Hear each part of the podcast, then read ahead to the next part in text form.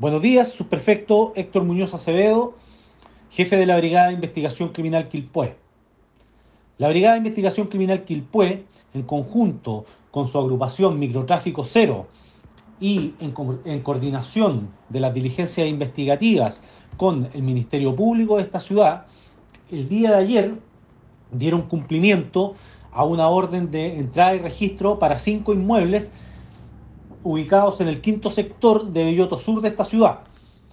Eh, dicha investigación se encontraba focalizada en un clan familiar que estaba operando en el sector antes mencionado, en donde estos se dedicaban al microtráfico de cocaína base y cannabis sativa.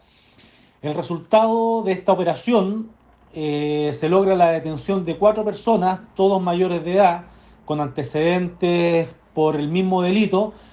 y la incautación de 158 envoltorios de cocaína base, 9 plantas de cannabis sativa, 55 gramos de cannabis sativa a granel y 231 mil pesos en moneda nacional.